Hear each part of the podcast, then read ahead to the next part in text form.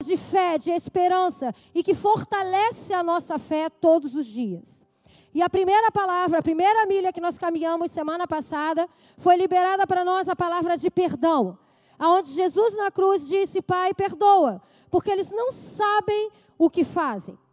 Ele declarou essa palavra lá em Lucas. Lucas, uau! Lá em Lucas 23, 34, ele libera a palavra de perdão.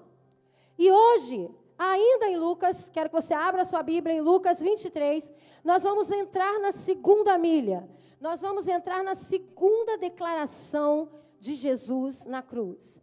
Lucas 23, versículo 36. A palavra está no versículo 43, mas eu quero ler um pouquinho antes para que a gente possa entender todo o teor da história.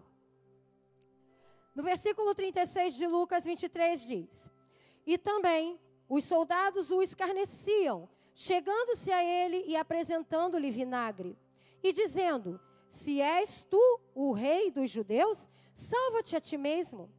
E também por cima dele estava um título escrito em letras gregas, romanas e hebraicas: Este é o rei dos judeus. E um dos malfeitores que estavam pendurados blasfemava dele, dizendo: Se tu és o Cristo, salva-te a ti mesmo e a nós também. Respondendo, porém, o outro repreendia-o, dizendo: Tu nem ainda temes a Deus, estando na mesma condenação?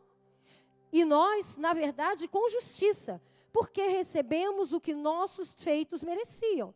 Mas este nenhum mal fez. E disse a Jesus: Senhor, Lembra-te de mim quando vieres no teu reino. E aqui está o versículo chave para esta manhã. E disse-lhe Jesus: Em verdade te digo que hoje mesmo estarás comigo no. Acredite na palavra de esperança. Acredite na palavra de salvação. Acredite na palavra de redenção. É o nosso tema de hoje. E eu lhe garanto, disse Jesus, hoje você estará comigo no paraíso.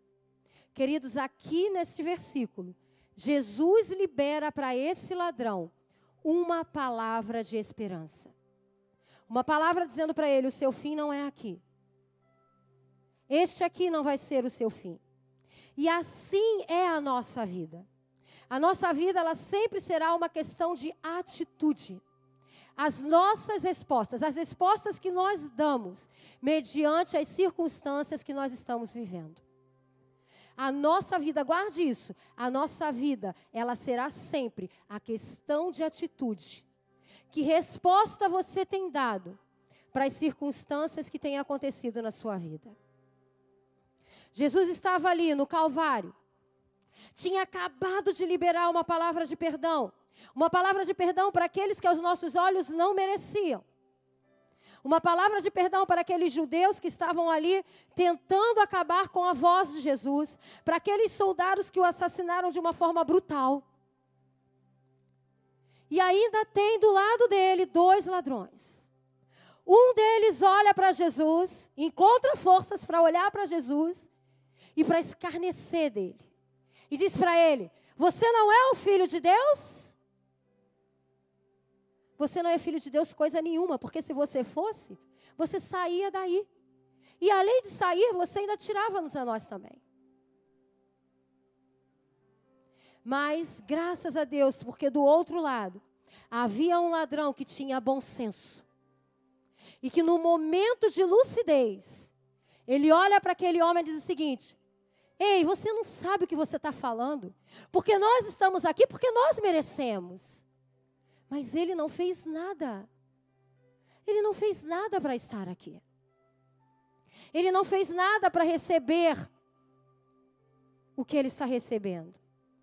E então Jesus olha para aquele homem e ele vê a fé dele. Jesus olha para aquele ladrão e enxerga dentro dele a fé que ele tinha. Igreja, entenda uma coisa: tudo é uma questão de fé e atitude. A nossa fé move as nossas atitudes. E as nossas atitudes são movidas pelas nossas escolhas. Todos naquele calvário estavam vendo a mesma cena. A cena era a mesma. Mas cada um fez uma escolha. Cada um teve uma atitude. E cada um recebeu de acordo com a atitude que tomou. Essa foi a palavra de esperança. Esta palavra foi a palavra de esperança que colocou tudo no seu lugar certo. Ela colocou tudo que estava fora do lugar no seu devido lugar. E fez aquele homem escolher o lugar certo para ele ir. E assim, nós cremos que é o mundo. Tudo no mundo é uma questão de escolha. Então, nesta manhã, eu te convido, acredite nas palavras de esperança, pois elas são a segunda palavra que Jesus liberou na cruz. Então, feche os seus olhos. Senhor, obrigado. Obrigado, Senhor, pelo privilégio que temos de estar aqui estudando a tua palavra. Pelo privilégio que temos de estar aqui recebendo do teu alimento, de um alimento sólido de um alimento que foi feito para nos alimentar, Senhor. De um alimento que foi feito para nos dar energia para mais uma semana. Te somos gratos, Senhor, pela palavra de esperança que foi liberada para nós na cruz. E que nesta manhã, que nós possamos ter os nossos olhos abertos. Que nesta manhã nós possamos ter o coração voltado para a tua palavra. Que nós possamos estar aqui para entender o que o Senhor tem preparado para nós. Deus, porque nós temos entendido e nós vamos crer, e nós cremos a partir de hoje que não é apenas terreno, mas é no mundo espiritual, é algo que vai além, Jesus. E que nesta manhã nós possamos enxergar, que nós possamos ver que é algo muito mais do que o que nós vivemos nesta terra. Então, Deus, abre os nossos olhos, abre os nossos olhos nessa manhã e libera sobre este lugar, libera sobre cada um que está assistindo a nossa live, a palavra de fé, a palavra de salvação, a palavra de redenção. Se tem alguém que está nos assistindo que ainda não conhece o Senhor, que o Senhor libere a palavra nesta hora. Que o Senhor libere a palavra nesta hora em nome de Jesus. E eu vou te dar uns dois minutos, porque se você conhece alguém que ainda não conhece a palavra do Senhor, que ainda não recebeu a palavra de salvação, envie um link para ele agora. Agora, em nome de Jesus. Se você está na sua casa e você também conhece alguém, envie esse link agora, porque eu creio que Deus está movendo, Deus está falando. Há um mover neste lugar, há uma palavra de esperança neste lugar, há uma palavra de salvação neste lugar. Você crê? Diga amém. Romanos 8, 24 diz: Porque em esperança fomos salvos. Ora, a esperança que se vê não é esperança, porque o que alguém vê, como também o esperará. O que, que significa isso, queridos? Esperança não é estar naquilo que nós vemos. Aquilo que nós podemos ver não é esperança. Mas a esperança, ela está naquilo que nós não conseguimos enxergar ainda. E todas as vezes que a Bíblia se refere à palavra esperança, no sentido de salvação, ela usa na palavra hebraica uma palavra singular, que é mivak. Todas as vezes que você ler a palavra e ela estiver se referindo à esperança no sentido de salvação, ela está querendo falar sobre mivak. E o que, que significa essa palavra? Essa palavra no seu original, ela espera, ela não espera nos homens. Ela entende que a sua esperança está em Deus. Então essa esperança é uma esperança viva. Não é uma esperança que espera nos homens. É como uma certeza que vem para dentro de nós. Mivak é uma palavra que nos coloca dentro da salvação. É uma esperança que nos coloca dentro da salvação. é uma palavra que te dá a certeza de que você é salvo. É uma palavra que nos coloca em um lugar diferente, em uma esfera do sobrenatural. Nós saímos da esperança do natural e entramos na esperança do sobrenatural. E essa palavra viva, essa viva esperança, ela não está baseada naquilo que nós vemos. Essa viva esperança, ela não está baseada em mudanças de circunstância. Ah, não. Quando eu me casar, as coisas vão mudar. Ah, não, quando eu sair desse lugar onde eu moro, as coisas vão mudar. Isso não é uma viva esperança. Isso é esperança no que se vê. Isso não é esperança. Essa viva esperança, ela não está baseada na sua posição social. Essa viva esperança não está baseada na sua mudança de endereço. Essa viva esperança não está baseada no seu estado civil. Essa viva esperança, ela não está baseada nas coisas que acontecem nesse mundo. Mas ela nos leva para um sobrenatural. A viva esperança é uma mudança de condição espiritual. É uma, condição, é uma mudança que te leva, que antes eu era criatura, eu era criação de Deus. Mas através da palavra da viva esperança, eu me torno, eu passo a ser filho de Deus. Eu não sou mais a criação. Eu não sou mais a criatura, eu sou filho. Eu tenho a certeza de que eu sou filho. É essa a esperança, é a esperança naquilo que não se vê. Você pode repetir comigo nesta manhã, se você crê? Eu creio em uma palavra. Eu creio em uma certeza de vida eterna. Quantos nesta manhã creem na certeza da vida eterna? Glória a Deus. Nós não cremos no que é terreno. Quando Jesus estava ali, e aquele homem pede pela sua salvação. Jesus não tinha nada para oferecer para ele. Jesus não tinha uma porta aberta, saindo uma luz clara lá, uma luz branca lá de dentro. E Jesus disse para ele assim: ó, entra por essa porta. Jesus não tinha isso.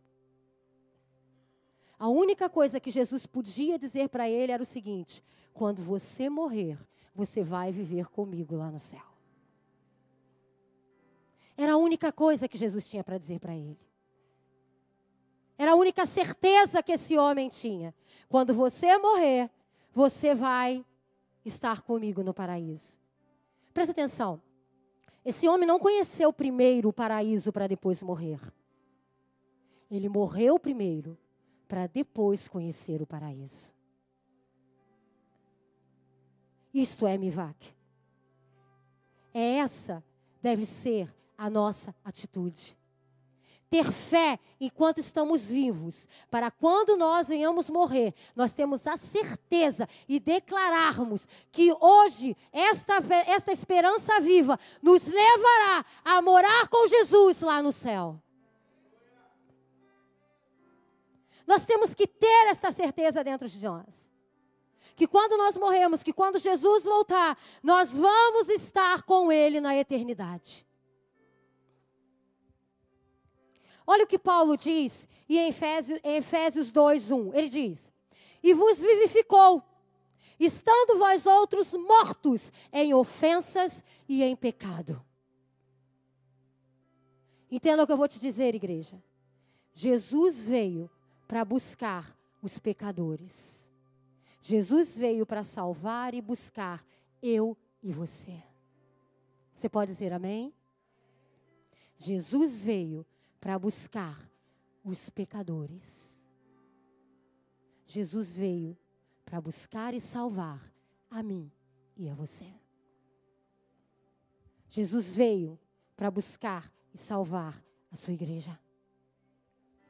Então, qual é o nosso papel como cristão? Qual é o nosso papel como igreja?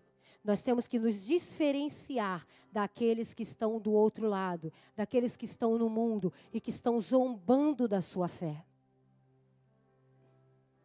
Nós precisamos ser diferentes. Sempre vai haver zombadores. Sempre vão haver as pessoas que vão estar fazendo zombarias da sua fé. Mas tenha certeza que também vai haver aquele que vai crer e que vai fazer a pergunta de fé que aquele homem fez para Jesus. E que nós, como igreja, que nós, como cristãos, nós estejamos do lado daqueles que creem, daqueles que têm as palavras, daquele que estejamos do lado de Jesus, porque só Ele tem as palavras de vida eterna. Quando Jesus disse para os discípulos: Alguém mais quer ir embora? Pedro olha para eles assim: Para onde eu irei, Senhor? Se só tu tens as palavras de vida eterna. Só Ele tem. Stephen Furtick, o autor do livro, ele diz: Podemos não ter zombado abertamente de Deus, mas ao seguir o nosso próprio caminho e ignorá-lo, rejeitamos a sua graça. Precisamos do dom da fé para recebermos salvação e sermos transformados de inimigos em amigos de Deus. Talvez você esteja aqui nessa manhã e você diga assim: Mas eu nunca zombei da fé de, de ninguém. Mas nós precisamos dessa fé para nós sermos transformados. E que nesta manhã, eu e você, nós possamos escolher ser amigos de Deus. Deixa eu te dizer uma coisa para você que nos escuta. O seu lugar é com Jesus. Escuta o que eu estou te dizendo. O seu lugar é com Jesus, porque Ele virá para te levar para onde Ele está. Tenha certeza que o melhor presente que você recebeu, ou que você que nos escuta pode receber, é a salvação. Esse foi o melhor presente que nós ganhamos. Porque nós ganhamos, nós não compramos, nós ganhamos. Jesus pagou o preço. E hoje nós vamos falar de cinco princípios para que nós possamos ser edificados pela palavra de esperança. O primeiro princípio é: receba com alegria o presente da salvação. Efésios. Abra sua Bíblia em Efésios 2.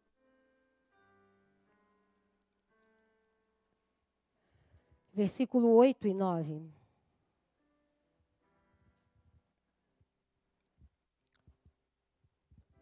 Foi? Oh, glória.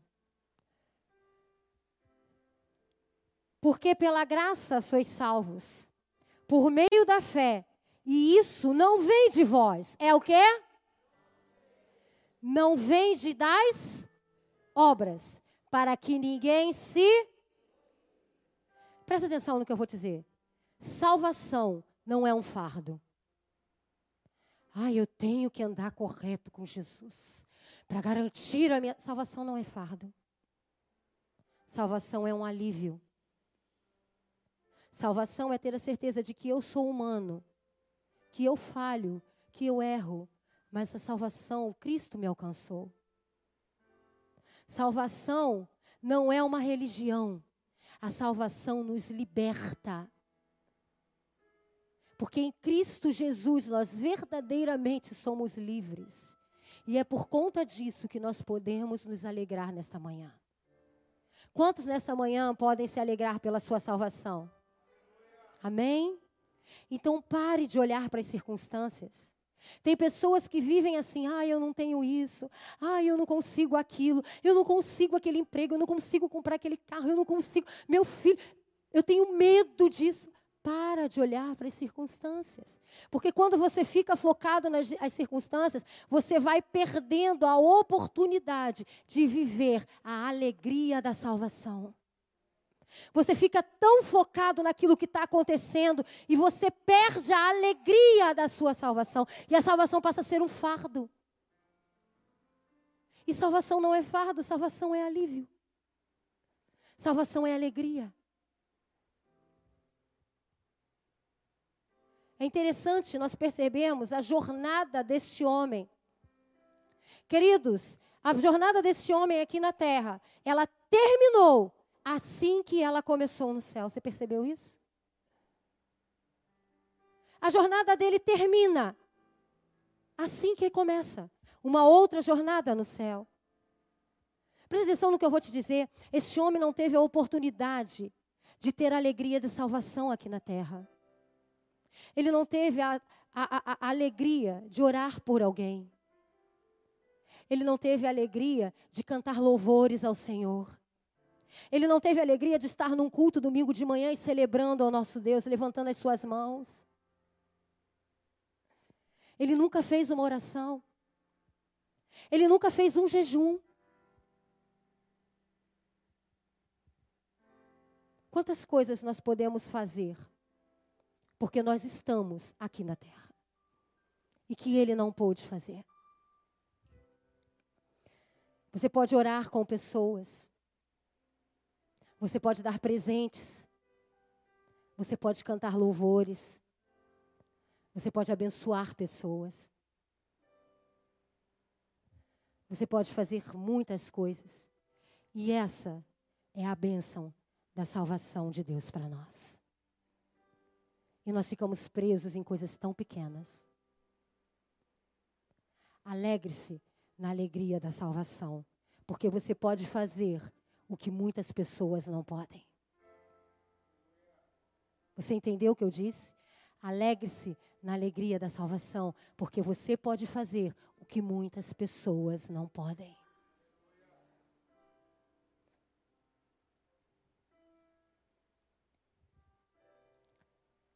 Então nós precisamos ter a alegria do Senhor. E quando Ele nos levar para uma vida de bênção. Amém? Então alegre-se. Alegre-se porque você tem tudo. Queridos, quem tem a salvação tem tudo. Sabe por quê? Porque a palavra de Deus diz que todas as coisas eu posso naquele que me fortalece. Porque a palavra do Senhor diz: Alegrei-me quando me disseram, vamos à casa do Senhor. A palavra do Senhor me A alegria do Senhor é a minha força. Então você tem tudo. Talvez você não tenha a melhor casa. Talvez você não tenha o melhor emprego. Mas você tem a salvação. Então você tem tudo. Porque o resto você pode conquistar. O resto você pode colocar diante de Deus e Ele vai te abençoar. Mas você tem a alegria da salvação. Quantos no mundo não têm isso? Então receba a graça maravilhosa do Senhor sobre a tua vida. Receba nesta manhã a graça maravilhosa do Senhor para você que está nos assistindo. Que essa graça alcance você. Que essa graça alcance você aonde você estiver. Segundo princípio, honre a Deus por sua nova vida em Jesus. 2 Coríntios 5,17. Diz a palavra do Senhor. Assim que, se alguém está em Cristo, nova criatura é. As coisas velhas já passaram, eis que tudo se fez novo. Seja grato e honre a nova vida que você recebeu em Jesus. Pastora, como fazer isso? Como que eu posso fazer isso? Praticando a palavra de Deus. Pratique a palavra de Deus todos os dias.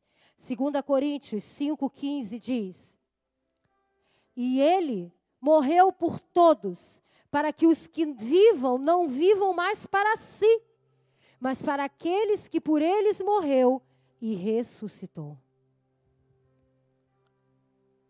Então, deixa eu te dar uma boa notícia.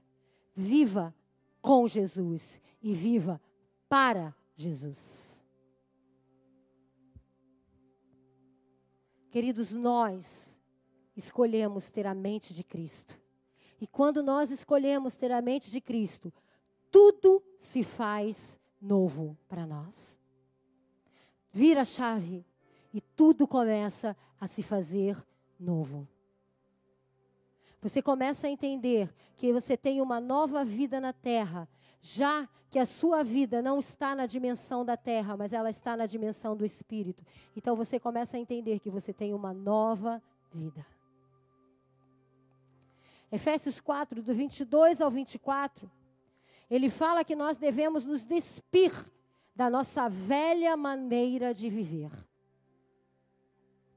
Nós precisamos trocar as nossas vestes. E este texto fala sobre três coisas.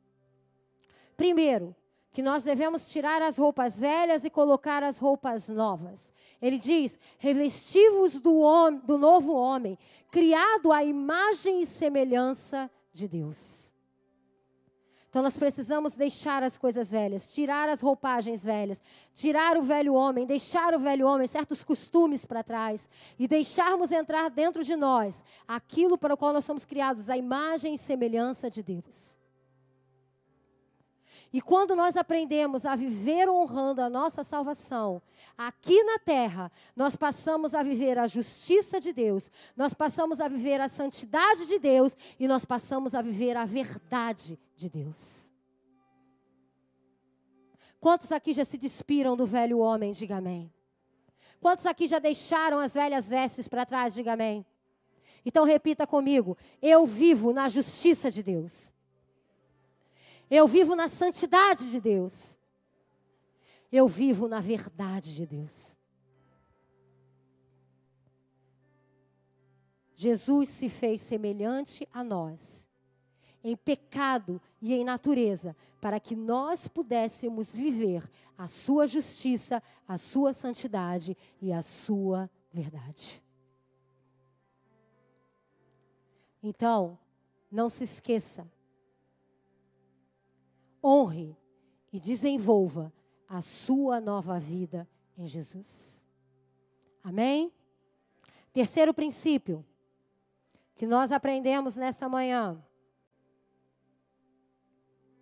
Viva para cumprir os propósitos de Deus. Pastora, mas eu não sei quais são os propósitos de Deus na minha vida. Então nós vamos aprender Efésios 2, 10.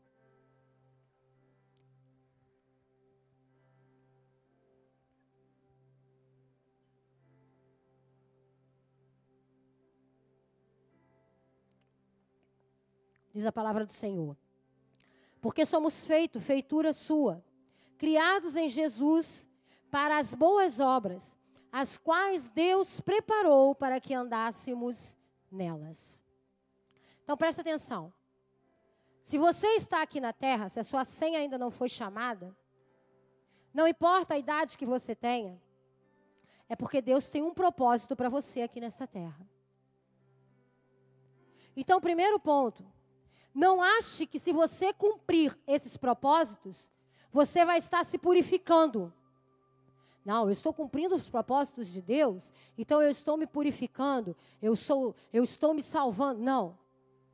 Nós não somos salvos pelas obras. E propósito é obra. Salvação é para que nós possamos entender que nós somos feitos para servir a Deus e para servir ao próximo. Nós não somos salvos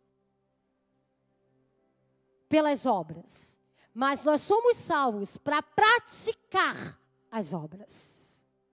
Eu fui salvo para servir a Deus e servir pessoas.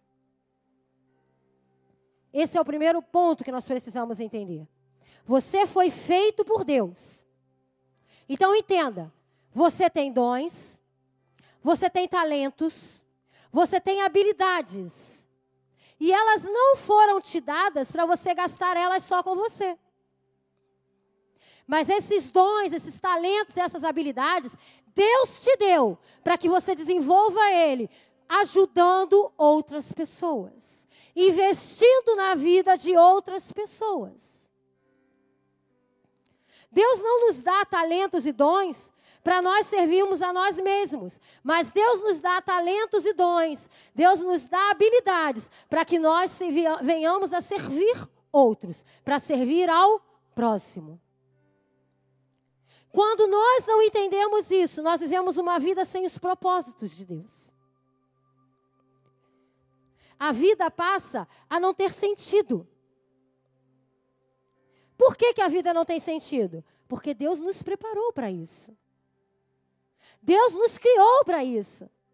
Deus nos criou para servir e amar a Ele e para servir pessoas para amar e servir pessoas. Quando nós não fazemos isso, nós não estamos entendendo os propósitos de Deus e a nossa vida não tem sentido. Quando você passa uma vida terrena, vivendo só para você, olhando para dentro do seu umbigo, você não tem propósito de vida. Porque você não entendeu quais são os propósitos de Deus. Rick Warren, o autor de Uma Vida com Propósito, ele diz o seguinte: Uma vida sem propósito é como uma morte prematura. É quando você conhece alguém que chega numa determinada idade e ela diz assim: Eu tinha tanta coisa para fazer, mas não fiz nada. Talvez você esteja aqui nesta manhã e esteja dizendo assim: Eu tinha tanta coisa, eu podia ter feito tanta coisa quando eu era jovem. Mas por que, que você não fez? Porque você ainda não tinha entendido quais são os propósitos de Deus. Mas glória a Deus pelos jovens que estão aqui nesta manhã e estão entendendo quais são os propósitos de Deus para a sua vida. E glória a Deus porque você está aqui nesta manhã. Então Deus ainda tem um propósito na sua vida, independente da sua idade. Pense por um momento. Por um momento pense. A sua vida faz sentido? A sua vida está fazendo sentido para você? Ou você se sente perdido o tempo todo?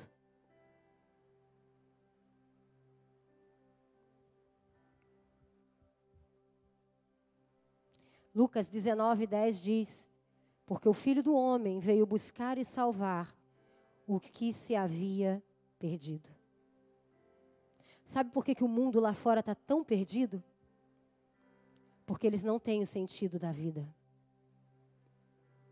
Sabe por que, que muitas pessoas dentro da igreja estão perdidas? Porque elas ainda não entenderam qual é o sentido da vida. Queridos, Deus tem planos maravilhosos para você. Então não pare até que você consiga entender e, e, e praticar os propósitos de Deus na sua jornada. Jeremias 33 diz: Clame a mim, eu responderei, e lhe, lhe direi coisas grandiosas e insondáveis que você não conhece. Descubra em Deus qual é o propósito de vida que Ele tem para você. Existe um propósito que é geral. Nós fomos criados para louvar a Deus e anunciarmos o Evangelho. Então, viva dentro deste propósito. Agora, existem propósitos que são pessoais. E aí você vai lá para a passagem de Jeremias. Se você clamar a Ele, Ele vai começar a revelar para você. Mas não viva uma vida inútil. Não viva uma vida sem propósito. Não viva uma vida sem sentido. Não espere chegar quando você já tiver sem energia nenhuma para procurar saber o que Deus tem para você. Viva aqui na terra o que aquele ladrão da cruz não pôde viver. Os propósitos de Deus para sua vida. Quarto princípio: transforme realidades com valores do reino de Deus. Você não pode viver uma vida para transformar se você não entender qual é o sentido original dessa palavra. Você não pode tentar transformar nada se você não, se você não entende o que significa transformação. Se você não consegue nem mesmo se deixar transformar, como é que você quer transformar qualquer outra coisa? Lucas 9, 1 e 2 diz: E convocando, e convocando seus doze discípulos, deu-lhes autoridade e poder sobre todos os demônios para curarem enfermidades. E enviou-os a pregar o reino de Deus e a curar os enfermos. No nosso vídeo, nós falamos que Deus entregaria para nós ferramentas fabulosas. E Deus está nesta manhã te entregando uma ferramenta para que você possa mudar a realidade das pessoas que estão perto de você.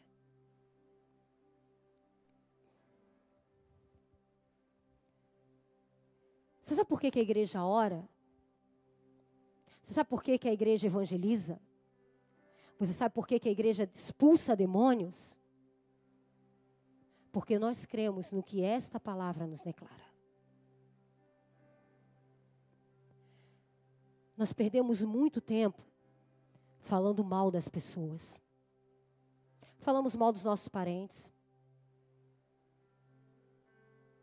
Falamos mal do nosso vizinho.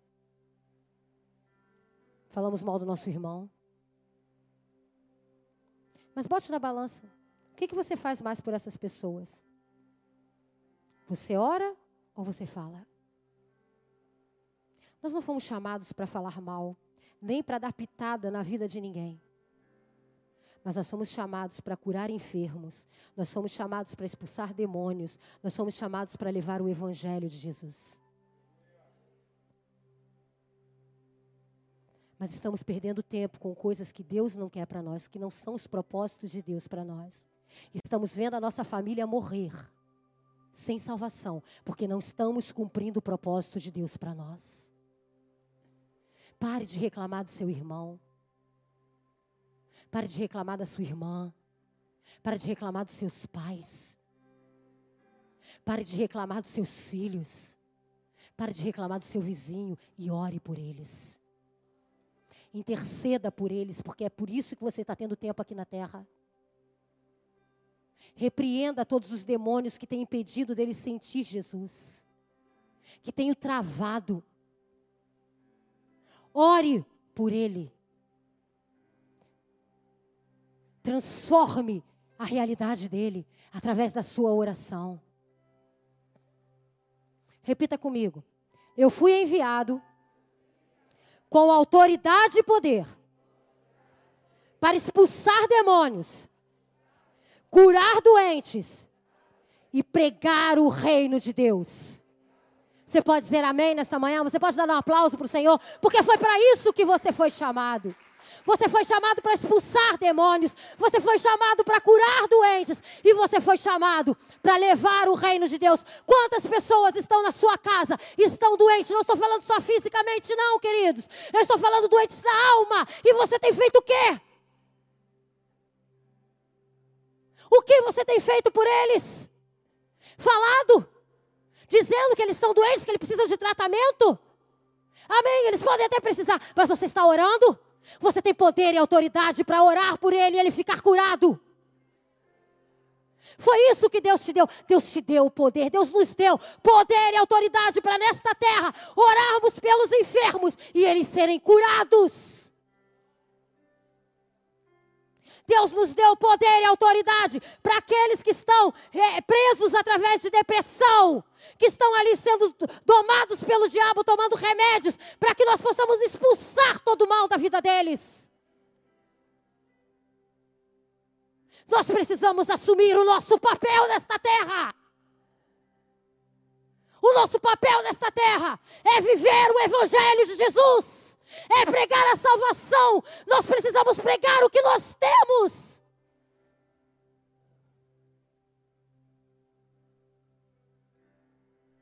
Então nunca se sinta um desqualificado.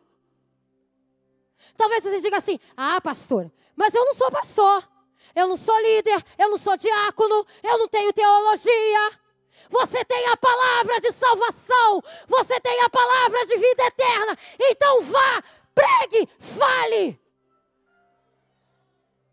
Transforme realidades em seu favor. Transforme realidades em favor do reino. Você só precisa de uma palavra de autoridade. E ela já foi liberada pela igreja. Você pode dizer amém? Você tem a palavra de autoridade, ela foi liberada sobre a sua vida. Então simplesmente fale.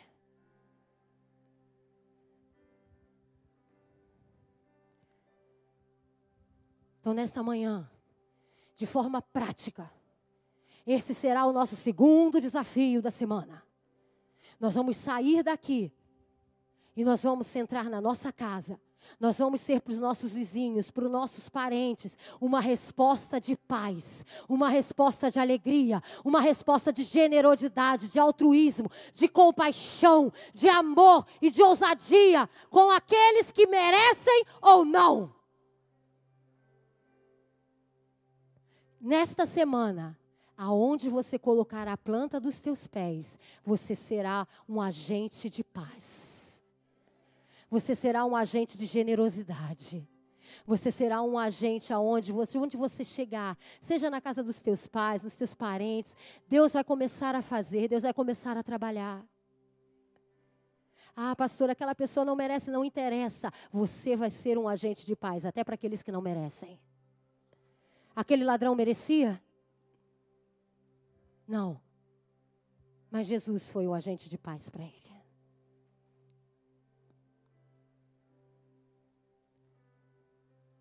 Nós vamos passar essa semana sem falar mal de ninguém.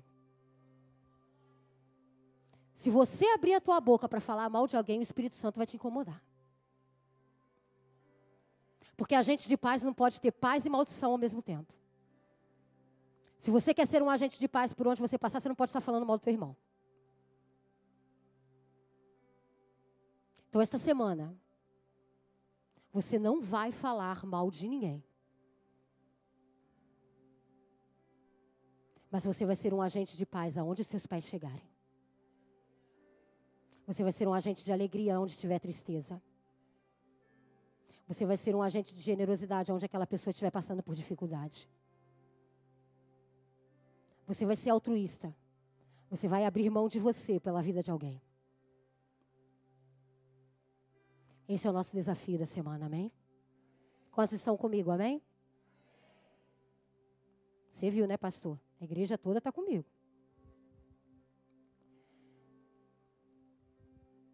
Quinto e último. Seja agente de esperança para os outros. Queridos, o mundo vive sem esperança. Abra sua Bíblia em João 17, 20.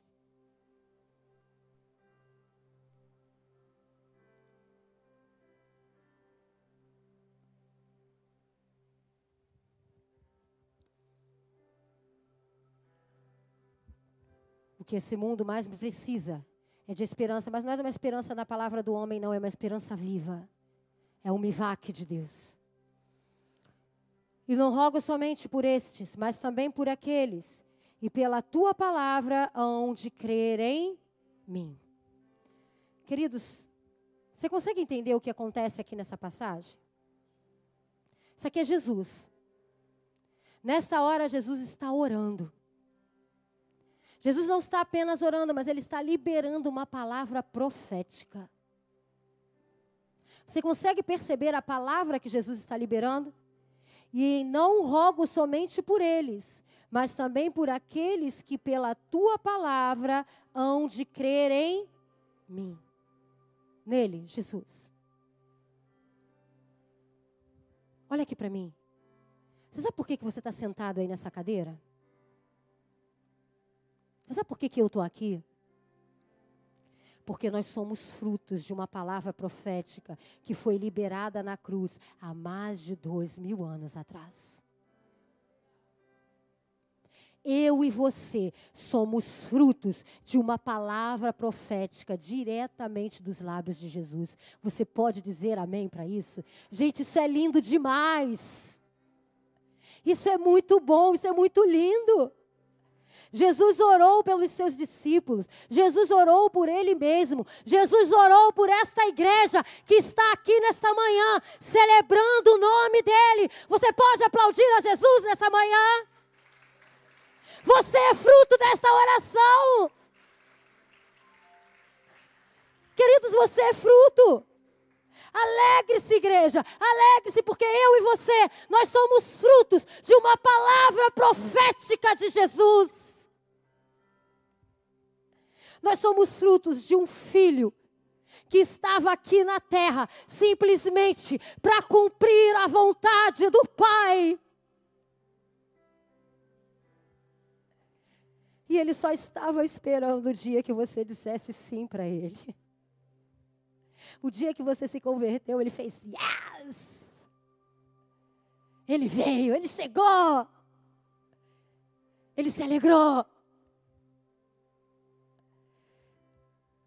Ele está esperando o seu sim, ele estava esperando o seu sim. Deixa eu falar com você que está aí do outro lado. Ele só está esperando o seu sim por toda a eternidade.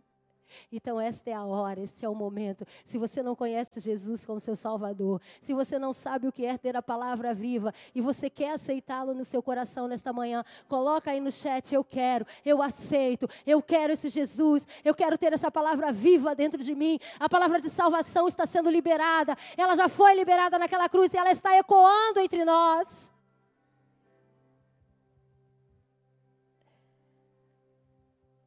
Se você ainda não disse sim, essa é a hora. Não deixe para depois, não deixe para amanhã. Queridos, nós não fomos salvos para escapar do inferno, mas nós fomos salvos para saquear o inferno. Você tem poder e autoridade que te foi dado por Cristo Jesus para saquear o inferno, então não tenha medo do inferno. Tem pessoas que têm medo tem medo de orar e expulsar demônios. Tem medo de orar pelos. Haja pelo poder da palavra.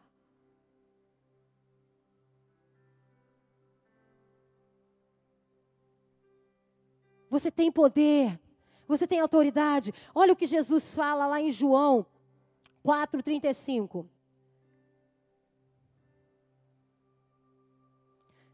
Ah, pastor, eu não estou pronta. Ah, pastora, não sei, eu fico com tanto medo. Veja o que Jesus está nos ensinando.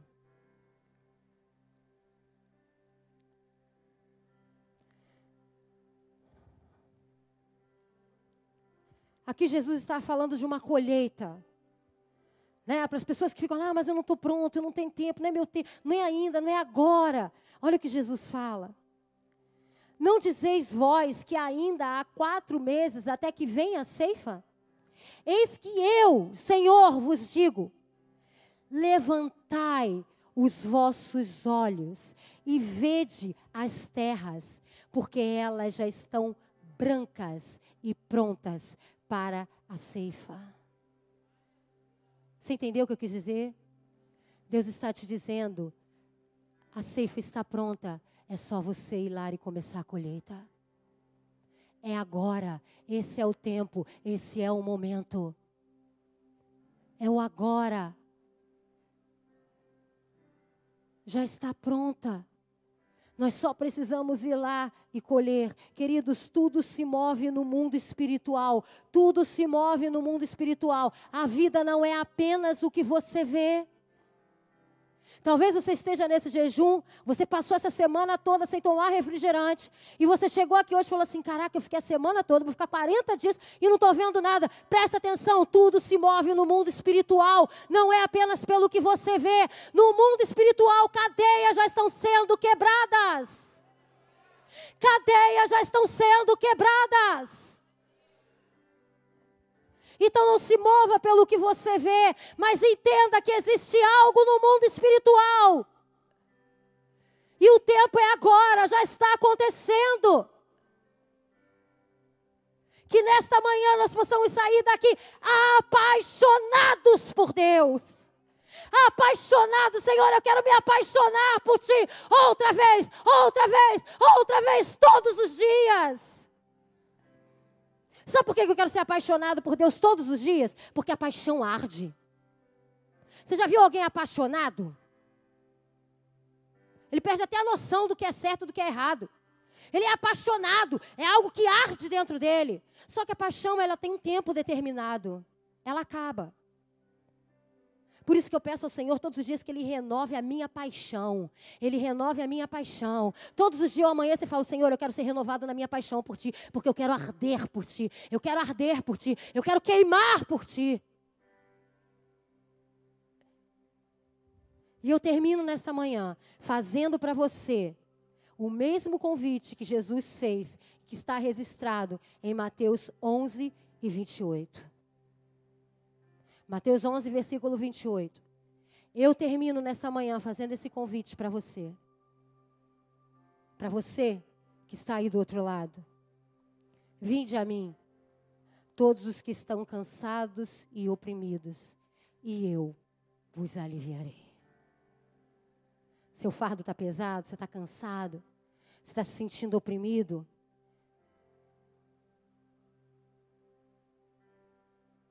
Achegue-se ao Senhor nesta manhã. E com certeza, Ele vai te aliviar. Queridos, este domingo é um domingo de salvação. Este domingo é um domingo de redenção. Esse é o domingo onde você vai ver pessoas na sua família se rendendo ao Senhor. A partir de hoje, uma nova história está sendo liberada para este lugar. A segunda milha é a palavra de salvação. E eu profetizo que ela vai alcançar a tua casa. Eu profetizo que ela vai alcançar o teu trabalho. Eu profetizo que ela vai alcançar a tua escola. Ela vai alcançar aonde os teus pés tocarem. A palavra de salvação e de rendição está sendo liberada para nós. Apenas tenha certeza. Você não foi salvo para a salvação ser só para você. Você foi salvo porque você tem um propósito aqui na terra. Você tem um propósito nesta terra enquanto você viver. Amém? Feche os seus olhos.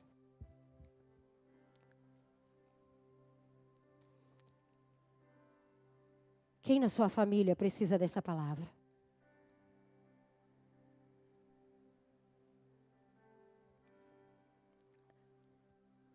Quem na sua casa precisa da palavra de salvação?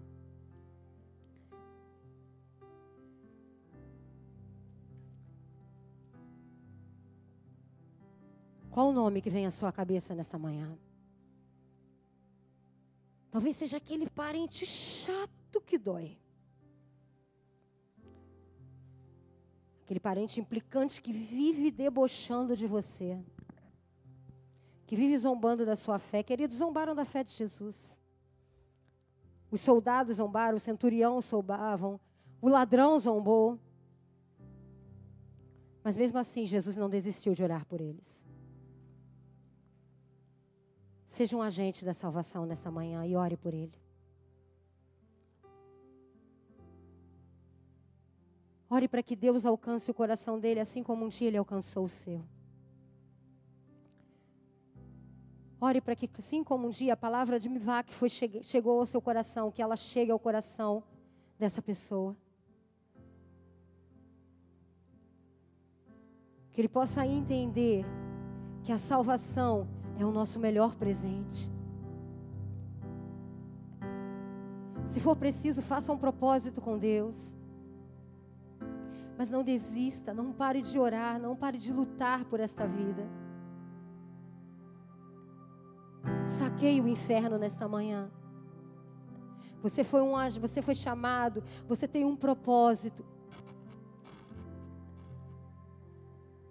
Um propósito que não foi apenas para a sua vida, mas para a vida daqueles que estão próximos de você. Talvez você tenha um vizinho que viva em guerra. Aquela família vive brigando o dia inteiro. E a única coisa que você fala no seu dia a dia é que inferno, eu não aguento mais isso, eu não aguento mais essa gritaria. Coloque-se como um agente de paz. E comece a orar por eles. Peça ao Senhor que te dê a oportunidade de levar a palavra de salvação para eles. A palavra de rendição. Esta é a sua manhã. É a manhã onde Deus te chamou para que você venha cumprir os propósitos. Para que você pare de olhar simplesmente para você Mas você entender que você foi chamado para orar pelos doentes. Você foi chamado para orar para aqueles, orar por aqueles que ainda não conhecem o Senhor. Você foi chamado, você tem, você tem poder e autoridade para expulsar demônios. Deus te deu poder e autoridade nesta manhã. A palavra está com você.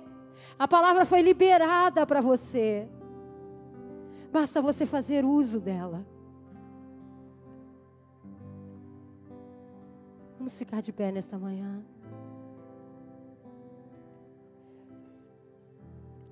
Obrigado pela tua palavra, Jesus. Obrigado porque nós somos, nós somos gratos pela nossa salvação. Nós somos gratos pela certeza de que temos que quando nós partirmos desta terra, nós vamos morar contigo no céu. Que a nossa história não termina aqui, mas que aqui na terra nós temos um propósito de vida. E que nós possamos viver esse propósito. Que nós possamos viver esse propósito.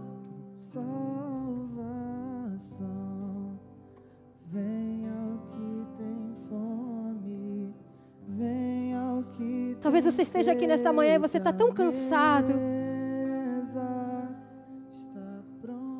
Talvez você esteja doente. Eu quero orar por você nesta manhã. Eu quero que você venha aqui na frente. Nós temos poder e autoridade para orar. Oh, aleluia. Venha ao que tem fome, venha ao que tem sede, a mesa está pronta. Venha como estás e vida encontrarás. A mesa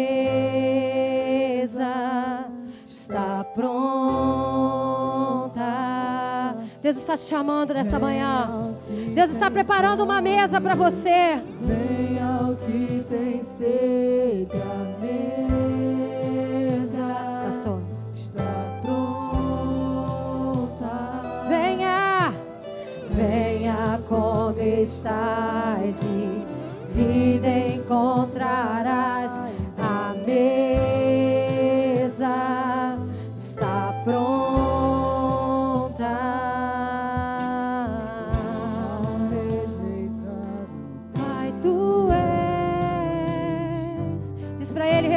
Refugiado. Refugiado encontra abrigo aos teus pés. Em meio às guerras és escudo. E no